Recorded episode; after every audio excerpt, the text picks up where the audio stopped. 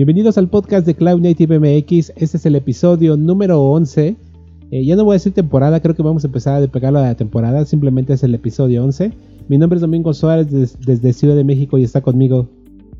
Hola, aquí eh, Marco Muñiz de algún lugar de California, cerquita de Los Ángeles. Bien, entonces Marco, ¿qué onda? ¿Cómo andas? Pues ya, eh, creo que nos habíamos trazado en este podcast y es que Ah, sí, he andado un poquito atareado en la chamba. Y este. Y pues hasta ahorita ya no, nos dio chance de, de, grabar este podcast finalmente. Después de casi un mes, ¿no? Un mes ya. Sí, un, ratillo, ¿eh? Un ratillo. Eh, pues sí, este. Yo creo que nos confiamos un poco, tal vez también, de que la última vez grabamos este. Grabamos bastante. Grabamos tres episodios en dos semanas, creo. Sí, estuvo bueno. pues así es, se, nos juntaron las cosas, de hecho fue un poquito complicado este, armar este, lo que vamos a hablar el día de hoy, pero pues bueno, hoy no va a haber repos chingones de código, hoy no va a haber tema del día, eh, vamos a hablar de algunas noticias interesantes que ocurrieron en, estos días. Eh, y pues bueno, este, yo espero que a ver si en 15 días este, otra vez retomamos el camino que traíamos, ¿no? Simón, cabe, eh, pues bueno, eh, por lo menos que no en chinga, pues la mayoría de este contenido pues es de parte tuya, que este, que ahí te rifaste todo eso, entonces veamos qué, qué sale. Y entonces, pues bueno, empezamos con las noticias, ¿no?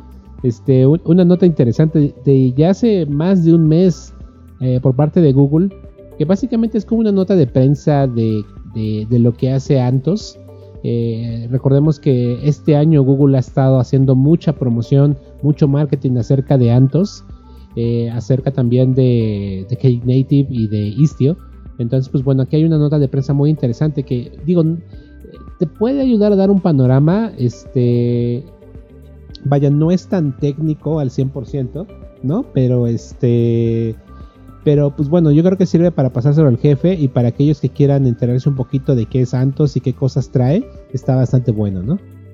Sí, ya, hacen hincapié en, las nubes híbridas, sobre todo de que pues, pues no, no, no tiene la posibilidad de moverte tan rápido eh, a una implementación en la nube. Entonces Santos te permite eh, como esa, esa paridad de, de tu on-premise con, ciertas cosas que tú puedas tener en, la nube. Entonces, pues ahí te ofrecen más, eh, eh, más servicios que ya tienen en el cloud para que los tengas disponibles en tu, en tu on-premise por medio de Antos. Sí, esa es la gran oferta que trae y yo creo que em, en los próximos meses, en los próximos, de hecho sí meses, vamos a seguir viendo cómo sigue creciendo el ecosistema alrededor de, Antos y sobre todo la penetración que va a tener en los mercados. Este, yo creo que pues en Estados Unidos está penetrando fuerte y seguramente, eh, desgraciadamente en Latinoamérica Google nunca ha tenido como mucho, eh, mucho interés. De hecho la fuerza de ventas por acá es muy débil, en mi opinión. Eh, pero bueno, veamos qué ocurre en nuestra región. Sí es. Y luego por ahí, ajá, dime, dime, síguele. me iba a pasar al siguiente. ¿Te ibas a comentar algo? No, no, no, dale. Entonces, bueno, el, siguiente pues es este, eh, una eh, noticia interesante de WeWorks y es este eh, es como un producto que ellos anuncian este que, se basa en en, ese proyecto de, Amazon que es Firecracker para poner este como pequeños modulitos no necesariamente como contenedor, este, eh, para que corras tus eh, mini aplicaciones, este, eh, todo basado en, se llama FireCube y pues es basado en, Firecracker. Pues bueno, ahí te muestra este demos y cómo puedes correrla. Este, entonces se ve interesante para que empiecen a jugar. Eh, está muy cabrón esto porque, bueno, Firecracker, de hecho, la vez pasada que estábamos haciéndote la entrevista, ¿no? Hablábamos un poquito de que al menos a mí este proyecto Firecracker está bien chingón. Este, yo creo que con Firecracker van a poder lograr lo que este, se está logrando hacer con otros container engines, como por ejemplo Kata Containers, que justamente es eh, tener la misma funcionalidad en la rapidez, me refiero, pero con el aislamiento y la seguridad que tienen las, las, máquinas virtuales, ¿no? Entonces, este, creo que también por ahí esto va a evolucionar muchísimo porque eh, la seguridad es algo, al menos en corporativos, que importa muchísimo. Entonces, pues este proyecto, lo que está haciendo WeWork está haciendo cosas muy interesantes. Entonces, este Firecube, pues apunta, de hecho aquí mencionan, ¿no? Que utiliza además de Firecracker, este, utiliza el proyecto este, Pacific y, se basa en GitHub. O sea, trae varias cosas chidas, ¿no? Por dentro. Sí, y este proyecto que no, no lo conocía, que se llama Build Packs, que es como modularizar todavía un poco más eh, este, tus, tus aplicaciones eh, usando eh, OCI, que es los, el Container Interface. Entonces, este, creo que vale la pena echarle un ojo a todo el Firecube y esto de Build Packs, que ahora ya es la tendencia de modularizar mucho más este, aplicaciones. Está, está chingón esto, está chingón esto. Entonces, pues bueno, hay una nota buena por parte de, de Whipworks. Échale un vistazo. Así es.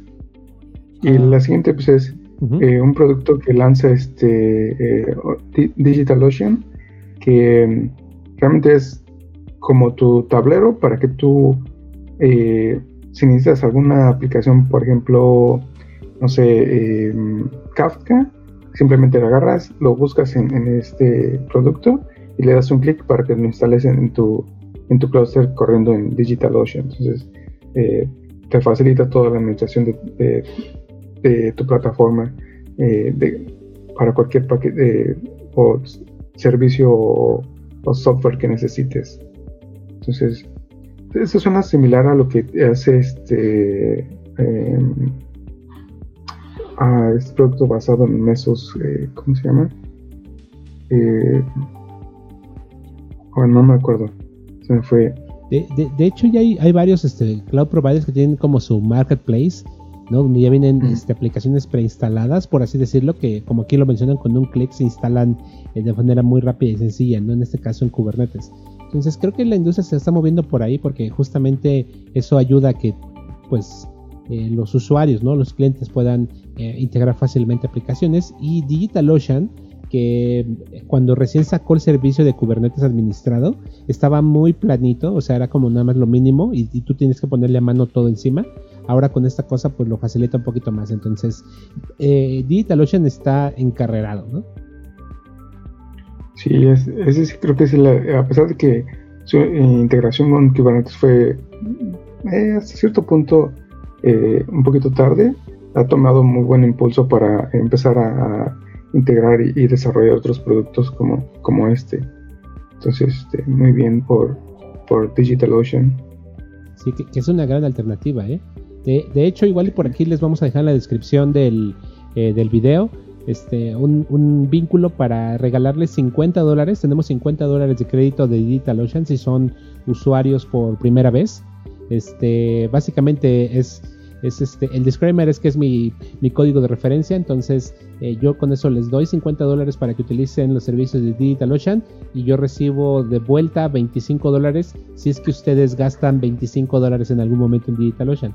Pero bueno, vayan, les puede servir de algo, ¿no? Pues si, alguien no lo ha probado antes, este, el, el servicio de DigitalOcean, pues tienen 50 dólares para empezar a probar. Sí, aparte para que empiecen a, probar con Kubernetes y, este y ahí empiecen a jugar. Eso no, no, quería nada mal. Y ahora fíjate que hay una nota eh, que, bueno, ya lleva tiempo, eh, pues no, no es rumor, pero sí hay una sensación muy fuerte en la industria de que Docker pues tiene pedos, tiene problemas. Y justamente hace, hace bueno, más o menos unas tres semanas, se hubo un leak de ahí de seguridad eh, de un memo interno de, del CEO de Docker donde dicen que están perdiendo pues bastante lana y están tratando de ver cómo recuperan eh, un poquito de, dinero, ¿no? Porque básicamente pues no les está sirviendo su modelo de negocio que tienen ahora. Sí, pues este cuando tuvieron el chance, pues no se subieron, no supieron integrarse con Kubernetes y pues le quisieron lanzar su propio eh, manejador de, contenedores y pues, pues no les fue tan bien y, ahí estuvieron como que batallando, ¿no? Para saber cómo, cómo eh, trataban de, de, generar un, negocio alrededor de eso y pues al final decidieron, terminaron más bien este eh, integrando Kubernetes en su, en su, en su producto. Entonces, pues sí, veamos qué, qué, tal les va y si logran eh, obtener más dinero o, qué es lo que va a pasar, sobre todo con el, con el proyecto de, Docker. De, hecho, lo que está llama mucho la atención es que justamente ellos eh, han levantado prácticamente 273 millones prácticamente de dólares pero hasta el momento la compañía no, no, no es redituable, eh, no, son, profitables. Entonces, eh, pues eso, eh, pues yo supongo que los inversionistas ya también tienen, tienen, pues necesitan recuperar su dinero, ¿no? Entonces, pues bueno, quién sabe qué va a pasar con ellos. lo que es un hecho es que justamente la industria ha estado moviéndose muy rápido. vemos que hay varios container engines, este, pues que proporcionan lo mismo que tiene Docker, pero eh, pues bueno, están trabajando, por ejemplo, mucho en seguridad, ¿no? Que es algo que Docker eh, ha sido su gran talón de Aquiles, ¿no? La seguridad. Por otro lado, tener herramientas de desarrollo para los desarrolladores, la verdad es que con herramientas tan sencillas como Podman o como Builda, ya ni siquiera necesitamos tener, este, instalar Docker a veces en nuestros equipos. Eh, entonces, herramientas de desarrollo yo también lo veo muy complicado.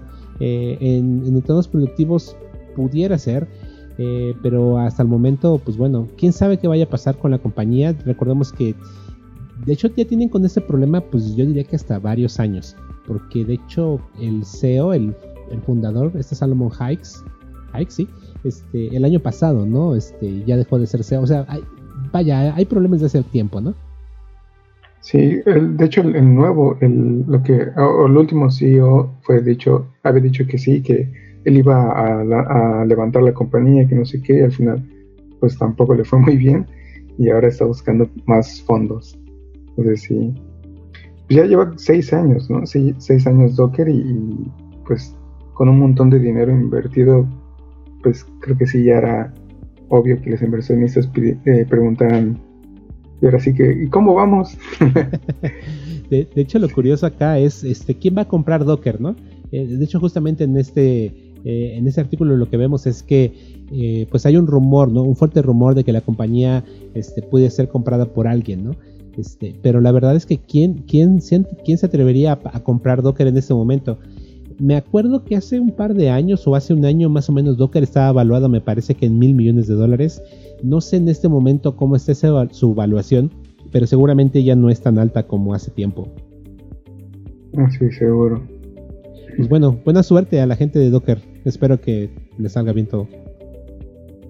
Docker Inc. Docker Inc., ¿no? y luego, fíjate ah. que hubo un anuncio bien interesante que hizo Microsoft este, la semana pasada. A mediados de la semana pasada, el 16 de octubre, lanzó dos proyectos open source muy interesantes para desarrollar microservicios y para trabajar sobre, sobre, sobre Kubernetes, ¿no? Sí, este, sobre todo eh, lo que ellos em, manifiestan es de que una vez que tú ya estás usando Kubernetes, pues Kubernetes como plataforma no tiene el concepto de, aplicación, entonces este es lo que tratan de ver o enfocar es para desarrolladores cómo hacerlos eh, que entiendan eh, cómo funciona Kubernetes, entonces para, para ello entonces usan o desarrollaron este producto eh, este, para que les ayude a entender más del concepto de, aplicación eh, dentro de Kubernetes. Eh, lo curioso de, este proyecto, bueno, de, uno de los dos proyectos que lanzaron, que se llama eh, Dapper, supongo se pronuncia así, este, este proyecto lo están desarrollando en conjunto con Alibaba Cloud. Ah, sí. es curioso, ¿no? Porque em,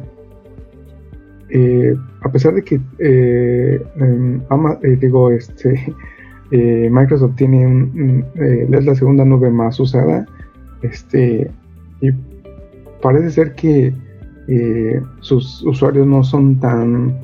Eh, tiene, hay esa percepción de que no tienen como el, el ¿cómo decirlo? Como el, como el desarrollar, desarrollar productos basados en microservicios.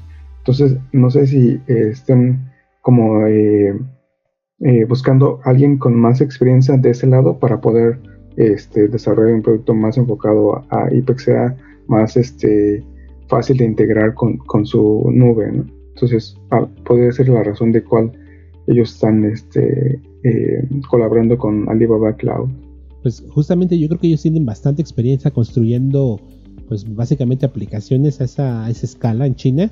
Eh, y pues bueno, al parecer este Daper pues justamente es un, eh, es un runtime orientado a eventos portable open source que hace fácil la vida para los desarrolladores para construir eh, microservicios stateless y resilientes, ¿no? entonces, quiero echarle un vistazo más profundo a qué es lo que hace Daper, pero básicamente como funciona, como lo que estoy viendo ahora, es que básicamente son sidecar que le pones a tus aplicaciones. Entonces, eh, creo que de cierta forma pudiera ser como una especie también de service mesh que eh, le añade pues más funcionalidad a tus aplicaciones, ¿no? entonces, seguramente estamos viendo el, esta es la punta del iceberg seguramente de la solución que en algún momento Microsoft quiere hacer para hasta el momento yo no conozco que Microsoft esté trabajando en, un service mesh. Entonces probablemente esta cosa sea su eh, una de las primeras piedras ¿no? en ese camino. Eh, Microsoft nunca se quiere quedar atrás en, ningún lado, ¿no? Entonces pues veamos cómo funciona o cómo evoluciona este proyecto, ¿no? Que se llama eh, Dapper. Sí. Pues bueno, la siguiente es pues como un reporte de cómo Amazon fue capaz de, migrar este 100 este, servicios de eh, más bien como base de datos de Oracle a este a Amazon eh, a sus bases de datos en Amazon.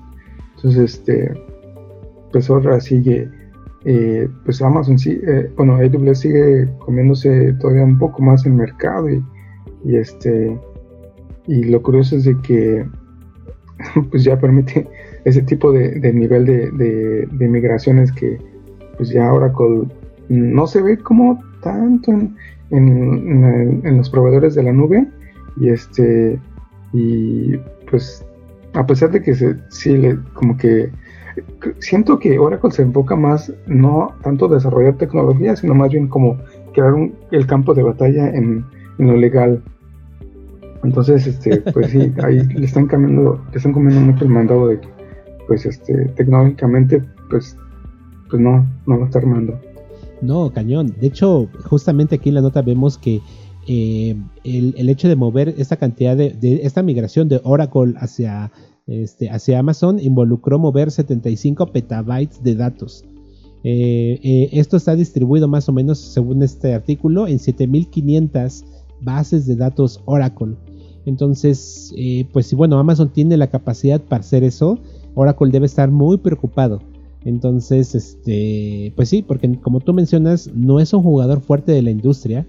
Eh, entonces no está pudiendo competir con, pues, con los demás jugadores. Y si luego vienen estos jugadores y todavía dicen, pues mira, tengo una manera fácil, bueno, fácil entre comillas, ¿no? De llevarme tu producto de tu, a mi, a mi infraestructura, pues pobre de este caso de, Oracle, ¿no? Entonces, igual, al igual que la gente de, Docker, pues mucha suerte, espero que eh, Oracle pueda encauzarse y que ojalá la estrategia que hablábamos hace unos podcasts de, que te daban gratis el acceso a, la, nube, pues haga que clientes nuevos lleguen este, y prueben su, su plataforma, ¿no? Porque justamente Amazon eso lo hace muy bien.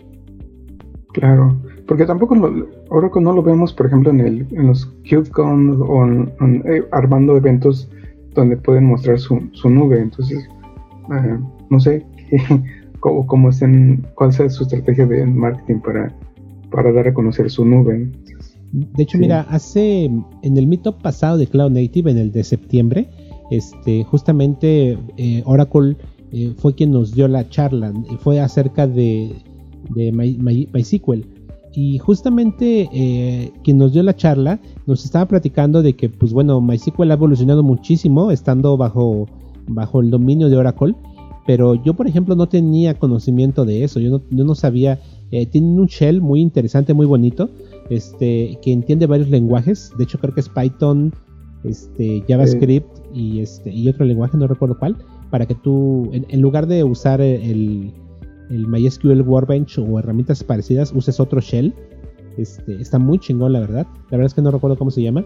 Yo no, yo no lo conocía y de hecho justamente esa persona nos decía que eh, hay muchas cosas que internamente Oracle está desarrollando, pero que están fallando en el tema del marketing, justamente como tú lo mencionas. Por eso me acordé.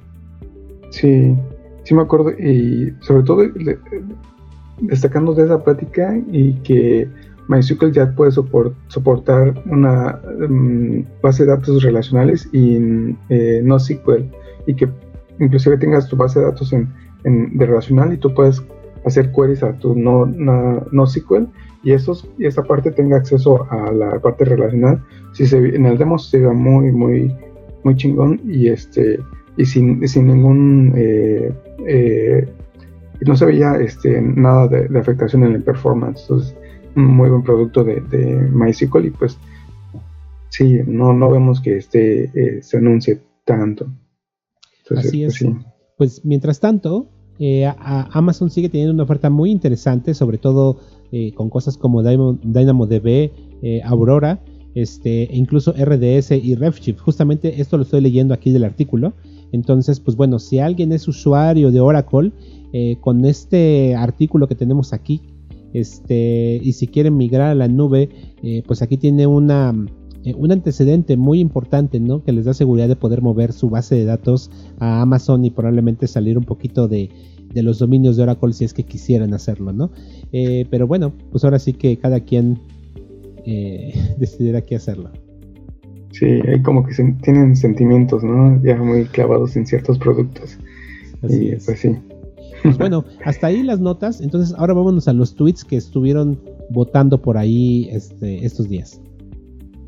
Ah, sí. El primero fue uno que encontramos que este, iniciaron un thread en Twitter y que preguntaban cuál era como tu comando de, bash favorito. Entonces ahí este, eh, hay varios interesantes, pero también tengan cuidado porque hay unos maldosos que pusieron ahí este Eh, algunos comandos que pues les va a dañar su, su, su sistema. Entonces, este, está, bueno para que eh, eh, aprendan este Bash y algunos como trucos.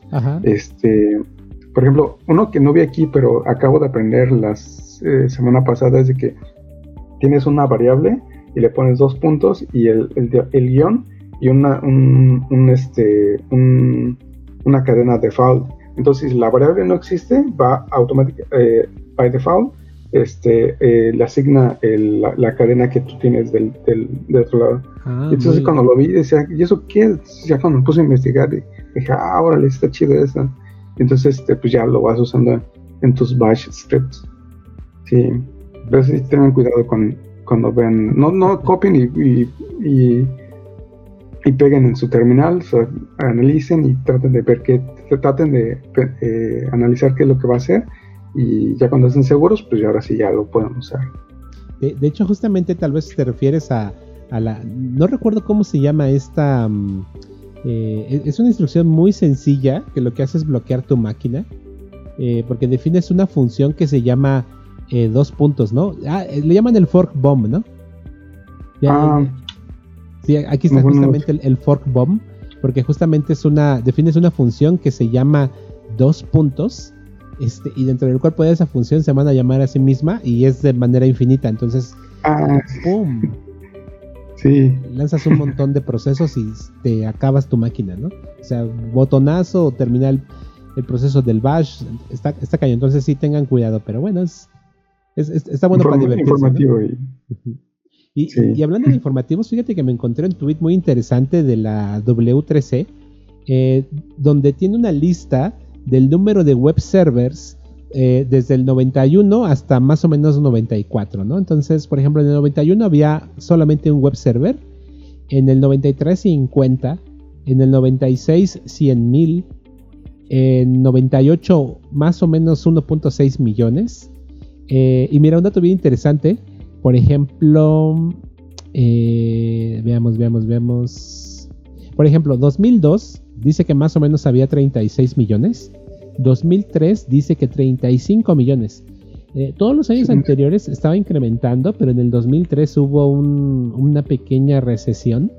Eh, pero justamente estuve leyendo el thread y, una gente preguntó, oye, ¿por cómo es posible que en 2003 hubiera bajado la cantidad de web servers? Y hay varias personas le, le dan sus, sus pues su opinión y pero casi todos coincidían o al menos encontré que eh, la gran mayoría era que justamente ahí empezó eh, un poquito eh, no como tal la nube como la conocemos ahora pero sí la oferta de otros web servers ¿no? que estaban allá afuera. Entonces este mm, interesante. y, pues bueno hasta la fecha en 2019 según la W3C no sé leer este número pero es un número muy grande son 1.700 millones de web servers. Más o menos, ¿no? acá millón, sí, billones. Sí, 1717 millones, sí. En español es mil, 1717 millones, en inglés sería mil billones. sí. Sería 1.7 eh, millones, ¿no? Ajá. Sí, algo así. bueno, un dato interesante. Sí. Y el, siguiente tweet, este, uno que compartes es este, las 70 mejores herramientas este, o tutoriales de, Kubernetes. Entonces, pues creo que ya, ya tienen ya hay muchos, este, mucho, muchos recursos para aprender Kubernetes. Este, y pues sí, creo que nada más que faltan las ganas. El tiempo, ¿no? Sí, tiempo también. Pero sí se ve bastante completo este de. Ah, es de Aqua. es la, compañía de, seguridad para contenedores. Este que, por cierto, siempre lo vemos en el KubeCon, ¿no? Es como eh, speakers en el, keynote. Sí. Entonces ahí vale la pena echarle un ojo. Este. Y pues sí, cualquier pregunta, ahí estamos. Y luego otra nota más acerca de eh, que, eh, bueno, un tweet ahí que encontramos de, eh, no recuerdo el puesto que tiene Chris dentro de la CNCF, pero bueno, este, él menciona, Francia parece una buena alternativa con respecto a las firmas o a las compañías de cloud de los Estados Unidos. aquí hay varios temas así como de legislación, como de seguridad, que hacen interesante mirar las compañías que pudiera haber en Francia.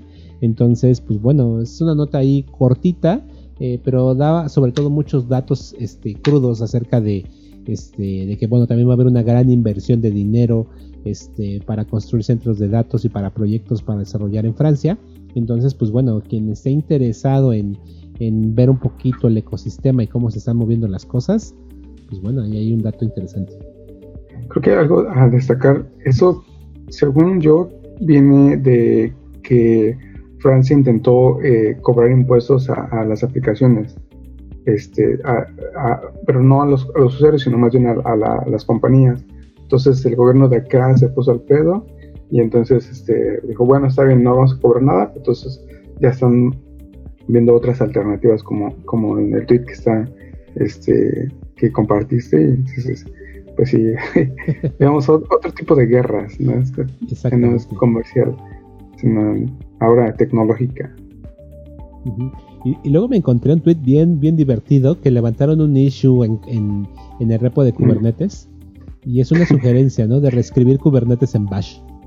Sí, entonces pues ya ahí le respondemos con el, con el tweet que encontramos y así ahí esperamos que este, nuestra contribución ahí va. es una, nota curiosa simplemente, ¿no? la verdad es que me hizo reír cuando vi el, el tweet, ¿no? sí. Mamonson. Ok, y el siguiente. Eh, esto ya. Ah, ¿Cuál es? El tweet de ah, Kelsey. El de ah, adiós a los microservicios. Ah, porque ya quieren mover. Eh, quieren mover este de regreso a, monolíticos. Ah, sí, es que yo creo que viene de nuevo al, al, problema de, de, que no entendemos bien la tecnología y ya después, este, como no la entendemos, la implementamos mal y terminamos odiándola porque no es lo que nosotros creíamos o, no nos no nos realmente la tecnología no era para nuestro caso de uso y pues ya maldecimos y decimos eso no funciona y pues, todo sale mal. Y entonces decimos este lo que yo tenía anteriormente pues era lo que me funcionaba y pues, pues sí. No sé ¿qué, ¿tú qué opinas Amix? Eh, coincido contigo yo creo que a veces este, adoptamos tecnologías por el hype ¿no? Este, porque vemos que todo el mundo lo hace y que probablemente pensamos que es lo mejor, este, o simplemente porque queremos ponerle a nuestro currículum que sabemos X o Y. Entonces, eh, y, no lo, y no pensamos bien en función de lo que realmente requiere mi aplicación o mi negocio. Entonces sí, a lo mejor hay gente que adopta la arquitectura de microservicios porque está de moda, pero a lo mejor realmente no es lo que ellos necesitan. Entonces, pues bueno, sí justamente hay compañías que se van a microservicios por alguna razón este, y se encuentran muchos problemas porque hay muchos retos en la arquitectura, o sea, no es así que te mudes y ya que padre está todo. Y justamente a veces esos retos, este, el costo que tienen esos retos, pues es mayor al que eh, al que están dispuestos a pagar, entonces tienen que regresarse a monolitos, que no está mal, ¿no? Entonces, este... Mm, ahora sí que también no hagan monolitos o, microservicios por convivir, ¿no? También. Claro. Y es, por ejemplo, una experiencia que me ha tocado. Hay un equipo en que, que estoy ayudando. Y pues ellos eh, trabajaban en un monolítico ya muy, muy viejo. Y inclusive ellos no tienen experiencia con Spring o Spring Boot, entonces ahora que ya están migrando todo a microservicios, pues quieren, quieren compartir la base de datos, quieren compartir el, el, servidor de cache. Entonces les tratas de, explicar las cosas, pero no, como que quieren, como que están pensando en microservicios, pero quieren implementarlo en la vieja manera. Entonces, sí, como que es un poquito eh, difícil eh, cuando quieres algo, pero no entiendes realmente el concepto. Entonces, este, pues sí, tengan cuidado. Y lo mismo aplica para serverless. sí. Ahí no te escucho, Domix. Perdón, este, sí, sobre todo en serverless, ¿no? O sea, es otro, ah, otro, otro pedo grande, grande ahí. Eh, luego está otro Twitter interesante, ¿no? Este, eh, ya todo el mundo le queremos decir DevOps, ¿no? O, a un montón de cosas DevOps. Cuando. Y, también, por ejemplo, vemos GitOps o DevSecOps. Este. He, visto también este PeopleOps. Este. y hace poco, de hecho, el eh, no sé si lo guardé por ahí, pero encontré que alguien estaba buscando un. Eh, la clásica, ¿no? Estaban buscando un DevOps Engineer, ¿ok? Este, ese era el primer puesto que buscaban, eh, era una oferta de trabajo. Y luego la segunda posición que tenían abierta era un DevOps Developer. Yo no mames, DevOps Developer, o sea, no me chingues. Buscamos a un DevOps Developer Operator, ¿no? Casi, casi.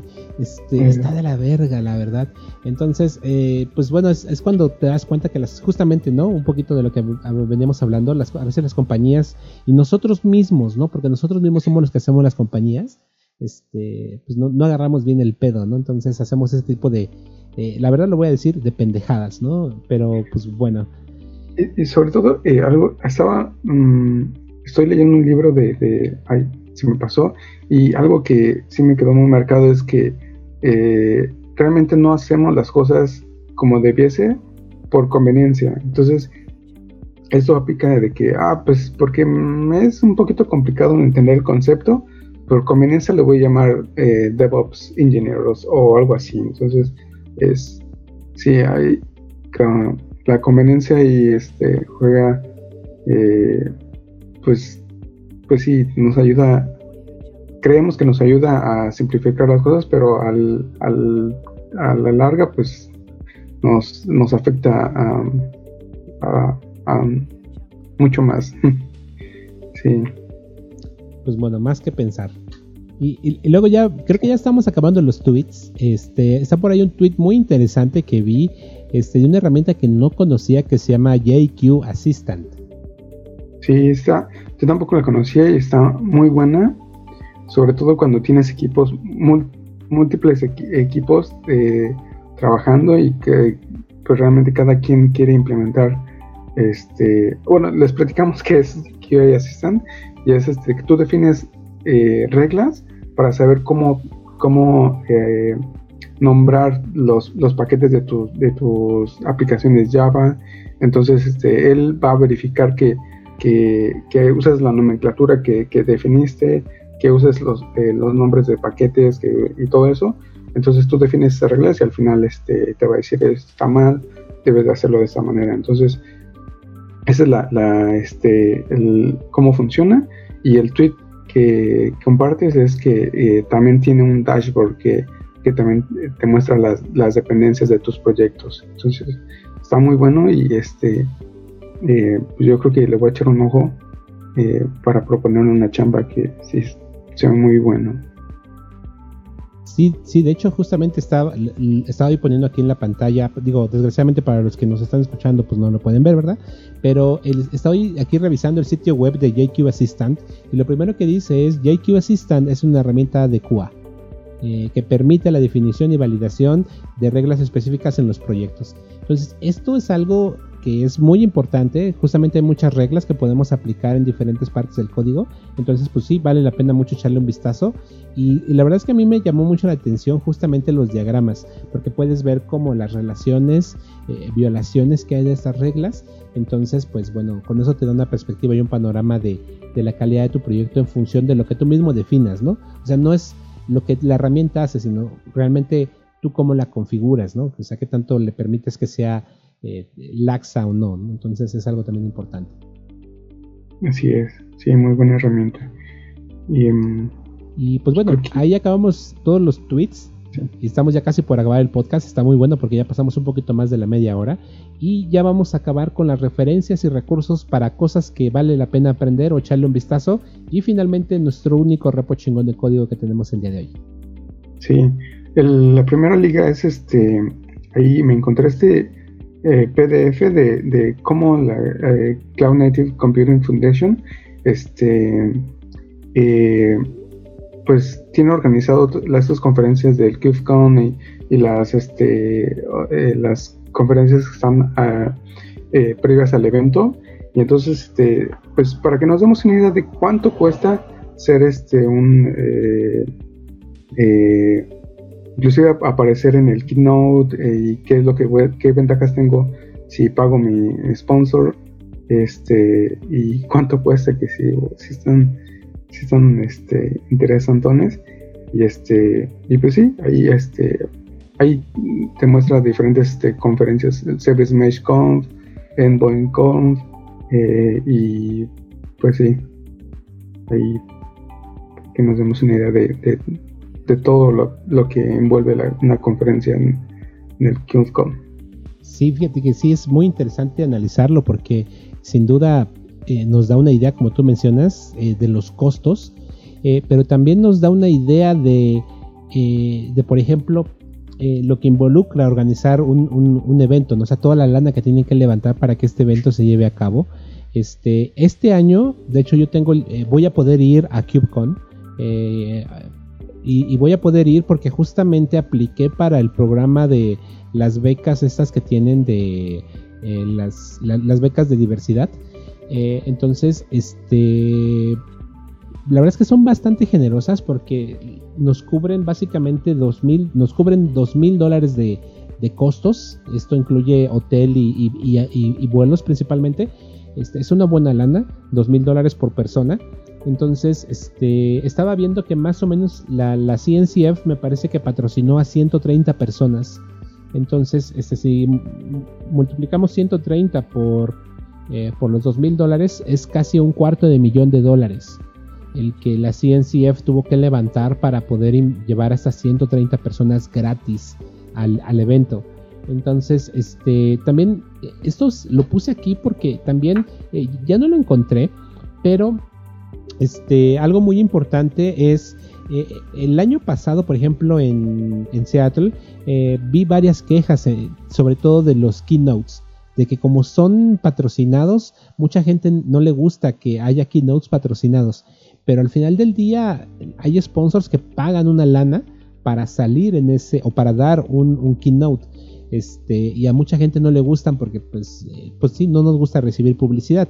Entonces sí, este, entiendo eh, pero al final del día hay gente que sí se ve beneficiada por el dinero que esos sponsors este, eh, proporcionan, ¿no? Digo, al final del día, nosotros que hemos tenido chance de estar en los CubeCons, este, todo el día hay de comer siempre, no, nunca nos falta nada, este, pues prácticamente yo nunca he tenido ningún problema, siempre nos ha tratado súper bien, eh, pero bueno, este sí es interesante. Ah, también aquí este PDF me pareció interesante porque también estamos viendo eh, que este año se esperan 12.000 asistentes al CubeCon de San Diego. Entonces también va a ser el más grande. Porque em, la ciudad es relativamente pequeña y este, sí, vamos que tal. Algo también a, destacar, si, si van y revisan casi las últimas este, hojas al final, eh, les muestra como una la demografía de, los participantes que fueron al, por ejemplo, a los eh, de, de, Barcelona del año pasado, de Shanghai y el de Seattle, como mencionas, y ahí te, te, muestra cuántos este, cuántos atendieron, los keynotes, eh, la, eh, scholarships, como, mencionas, y este y te muestra una pequeña gráfica de, las funciones de, los asistentes cuál es su, su, rol como desarrolladores, eh, ejecutivos. Entonces ahí te va a dar una, visión más alta de, de, los de las personas interesadas en el KubeCon.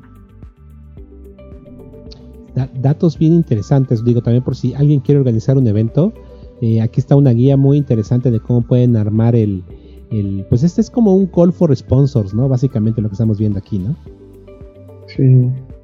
Sí, este viene mucha información detallada, inclusive para los, los siguientes eh, eventos en Europa. Sí. Eh, mira, no sabía, pero al menos aquí ya dice que el CubeCon eh, del 2020 de Norteamérica va a ser en Boston y que esperan 16 mil este, asistentes.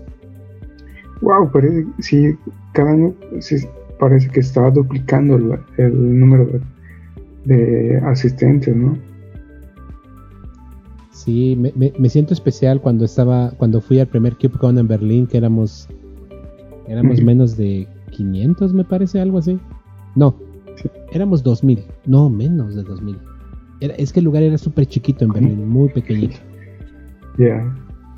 No, pues sí, está creciendo de manera agigantada. Pues bueno. Sí. Ahora, el siguiente es este un recurso que compartiste que este eh, creo que vale em, bueno les platicamos es un, servicio que lo que te ayuda es eh, a eh, concentrar los logs que te generan tus aplicaciones y dirigirlos a un pues a, un, a, un, sistema donde, donde puedas digerirlos y, y te permita hacer consultas de tus, de tus logs. Eh, parece que es eh, muy bueno porque te, te permite hacer este o transportar petabytes de, de, esos logs en una hora. Entonces se ve que está muy muy bueno y pues yo creo que eh, una buena opción para poner en la chamba porque lo que tenemos es una lambda, una lambda que consume los eventos de Kinesis Stream y lo manda a Splunk. Ok. pues sí hay latencia. Y eso sí se ve que podemos llegar a un este a un nivel de, real time quizás. Pues aquí, según este proyecto que se llama Escribe eh, de Facebook, este, al parecer está muy interesante porque sí este dicen que pueden procesar este logs de más o menos bueno 2.5 terabytes por segundo y la, eso es de entrada y de salida lo que te da son 7 terabytes por segundo. Entonces tú puedes ingestar 2.5 terabytes por segundo y, los archivos supongo que ya procesados, los logs procesados te van a dar más o menos 7, 7 terabytes por segundo. Entonces está muy cabrón esto. ¿no? Este, de hecho aquí veo que dicen que ellos estuvieron trabajando en el CERN, en el colisionador de en el Large Hadron Collider en el CERN y que básicamente aquí tenían 25 gigabytes por segundo, ¿no? Entonces oh, está, muy mamón esto que han logrado este el equipo de ingeniería de Facebook. Entonces, este, pues sí, este proyecto es open source, entonces échenle un vistazo.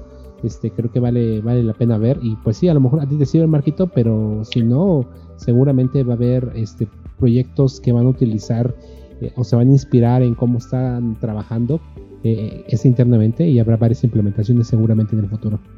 Sí, estaría bueno eh, ver una comparación con Kafka, ¿no? Que suena más o menos similar, este, okay. pero pues por lo que, por al menos por lo que vemos en este en este reporte, eh, pues sí es, es capaz de manejar mucho más datos y pues sí, muy interesante. Vientos, vientos. Y el siguiente eh, es una comparación de lo que es estos este, eh, productos para, eh, para mostrarte este, trazas distribuidas en tus aplicaciones o en tus microservicios, que es Zipkin y Jagger. Entonces, este, ahí para que tienes si tienes alguna duda, pues ya esto te ayuda a más o menos a clarificar. Eh, yo, lo, yo lo revisé hace como un año y para mi gusto era mejorcito Jagger, no sé. ¿Tú qué experiencia tienes, Domings? Eh, sí, a mí me parece también lo, mismo, pero creo que también los últimos, eh, los últimos meses eh, Zipkin ha tenido un desarrollo también bastante acelerado, pero coincido en que Jagger ha tenido como mucha más, este, eh, más, más auge, su comunidad es más grande, este, llega más lenguajes de programación. Eh, pero digo, al final del día, a lo mejor, este, mm, eh, algo que, eh, pues sí, este, pues bueno, mm, ahora sí, para gusto los colores, están estas dos alternativas, al menos aquí, pero este, recordemos que estas dos cosas están por detrás con Open Tracing, que es lo que más adelante ya van a estar trabajando en, ¿cómo se llama el nuevo proyecto este de... de Open Telemetry. Open Telemetry. Entonces, este, pues bueno, eh, mientras esos dos productos, eh, proyectos, perdón, este, soporten esos estándares, pues, eh, pues ahora sí que nos va a dar casi igual, pero pues bueno, al final del día para gusto los colores. entonces, pues bueno, son mientras existe una manera sencilla de integrarlas, pues bueno, cualquiera de las dos es muy buena alternativa en mi opinión. Pero sí, hasta el momento creo que Jäger es, es un poquito. Su interfaz gráfica es hasta más bonita, ¿no? Sí. Bueno, pero vamos, la voy a echar un ojo a, los dos de nuevo. Ya veremos qué tal. Y pues nuestra afamada sección de repos chingones de código. En esta ocasión solamente tenemos un solo proyecto que yo no he tenido el chance de probar, pero me pareció interesante que se llama Better Better, better, o algo así. Better, better, algo así. no sé. Y pues sí, se ve interesante porque Em, si tú quieres aventarte de, refactoring en, tus aplicaciones y tienes un montón de repos o, tu em, código base es eh, más o menos enorme, pues esta herramienta te permite hacer esos, esos refactors eh, de, manera masiva. Entonces, pues sí, eh, interesante para cuando tengamos la necesidad de hacer un refactor. Sí, aunque esta herramienta es principalmente para, para JavaScript, ¿no? Para Node. Eh, pero me pareció interesante el enfoque que tiene. Entonces, eh, creo que en español sería como más mejor. sí. no, supongo, ¿no? Este. Pero es, es, es curioso, ¿no? Em, eh, seguramente voy, a buscar una herramienta similar en algún otro lenguaje de programación para tratar de compararlos, pero pues bueno, sí, justamente creo que está bueno eh, pues leer y ver enfoques de otras plataformas de desarrollo, pues para pues no estar viendo siempre lo mismo, ¿no? Entonces, pues... Sí, sí. Ah, eh, me, vino a la mente, este, me, viene como la impresión de que, como ya sabes que muchos este, JavaScripteros tienen, a cada hora sale un nuevo framework y cada vez se excitan más por ese nuevo framework, pues este, tenían que estar haciendo refactor y refactor para usar los nuevos frameworks. Entonces alguien vino con esa idea, oye, ¿por qué no eh, generamos este proyecto que, este, no, definiendo algunas reglas, pues ya nos, nos, este, nos reemplaza nuestro código para usar el nuevo framework? no, no suena tan descabellado, no suena tan descabellado. Sí. Bueno, sí, descabellado, no sé, tener frameworks cada, cada minuto. está bueno. Pues bien, pues Marquito, eh, ya casi está a la vuelta de la esquina, a menos de un mes, CubeCon eh, Norteamérica 2019 en la ciudad de San Diego. Entonces, eh, pues bueno, ya lo había mencionado, allá vamos a estar. Entonces, este, pues, o sea, ya, o sea, tres semanas estamos ya allá, prácticamente. Sí, ahí nos vamos a ver y pues díganos quién, quién de ustedes va a estar atendiendo y nos, nos, este, pues nos vamos ahí a organizar algo. De hecho, ya estamos eh, haciendo nuestro tour de, visitar las diferentes eh, cervecerías ahí en San Diego, que sí hay bastantes. Entonces, este, igual nos damos una vuelta y esperemos que ustedes nos puedan este, acompañar. Sí, fíjate que eh, yo hice la pregunta en el en el, en el Slack de, de, Kubernetes eh, hay un canal de, habla hispana. Eh, generalmente están puros, hay muchos este, eh, colegas españoles, entonces este, hay algunos españoles que van a venir, hay otros que ya viven en San Diego y que van a asistir al evento. Entonces, al parecer, la comunidad hispana en, este, en esta edición en particular, recuerdo que el, el año pasado en Seattle éramos bastantes, de hecho, la comunidad hispana creo que ha sido la más grande que he visto hasta el momento. Yo creo que ahora en San Diego se va a superar. Sí, sobre todo eh, porque pues, está cerquita a México y pues ya nada más, literal, te pasas un puente y ya estás este, ahí en San Diego y ya tomas lo que es un como, como algo así como un trolebús y pues ya te lleva alrededor de la ciudad. Entonces es muy, muy conveniente y, y accesible atender este evento. Entonces esperamos ver mucha más comunidad hispana. Sí, eh, yo voy a tener chance también de asistir al, a la cumbre de practicantes de observabilidad. Entonces, este, estoy muy emocionado por ese evento, que es un evento de los días ceros, el día lunes 18 de noviembre. Entonces, este, ¿tú vas a ir a un evento del día cero? No, eh, por lo menos de la chamba estoy viendo que a lo mejor no me da chance, entonces, este, eh, pero pues ahí, este, nos vemos el, domingo para ir al menos recoger el, el badge y este para hacer el check-in y, y, pues ya me uno me integro a las pláticas del, desde el martes. Está bueno suena como un plan Marco suena muy bien pues bueno pues la invitación para quien eh, quien vaya a ir este este año el año pasado queríamos tomarnos una foto de toda la banda hispana no lo logramos espero que esta ocasión sí nos podamos tomar una foto y que sea muy grande que tengamos que llevar, poner el iPhone con el modo más amplio posible para que podamos salir todos. Este, eh, espero que haya mucha gente. Entonces, pues bueno, eh, repórtense. Si alguien va a ir al, al, este, CubeCon de San Diego, por favor, repórtense, escríbanos. Este, vamos a coordinar vernos. Creo que es muy interesante que la comunidad hispana se reúna. Este, y que, pues bueno, Em, dejemos de ser una minoría en eventos de tecnología y, en general en el, en, el, espectro del open source también. Así es. Em, pues bueno, y pues sí, cualquier duda, comentario, eh, pues lo esperamos en, nuestras redes, en Slack, este, para que podamos a interactuar más. Y espero ya estar un poquito más relajado y ahora sí retomar los tutoriales que estaba planeando hacer para postearlos en, nuestro sitio web. Y este, espero les guste y pues díganos qué tal o qué les, les gustaría ver. Excelente, excelente Marco. Pues bueno, nos aumentamos casi la hora, entonces este, muchísimas gracias Marquito, es tarde para, este, bueno, son las nueve, ¿no? ¿Dónde estás? Sí, las nueve sí, acá sí, pero pues para ti ya es tarde son. pues bueno, eh, pues un saludo a todos. Eh, muchísimas gracias. Este, estos días vimos que yo creo que esos tres podcasts seguiditos nos, nos ayudaron mucho a subir, a subir la audiencia. Entonces, pues muchísimas gracias por suscribirse. Recuerden, eh, de verdad, sí, ayuda un montón que le den like, este, que le den compartir.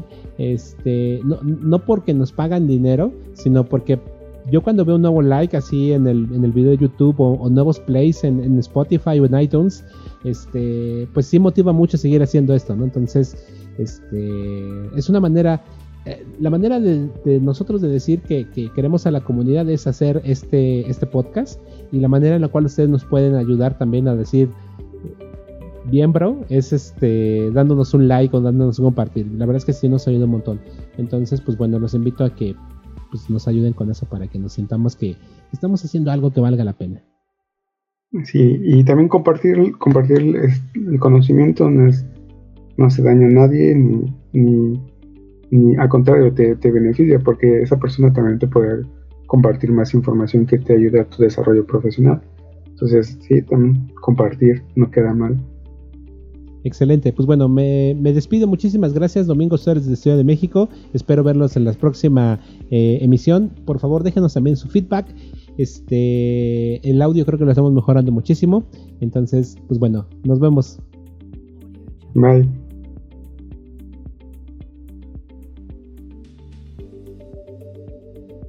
No mames, no le digo a grabar, güey.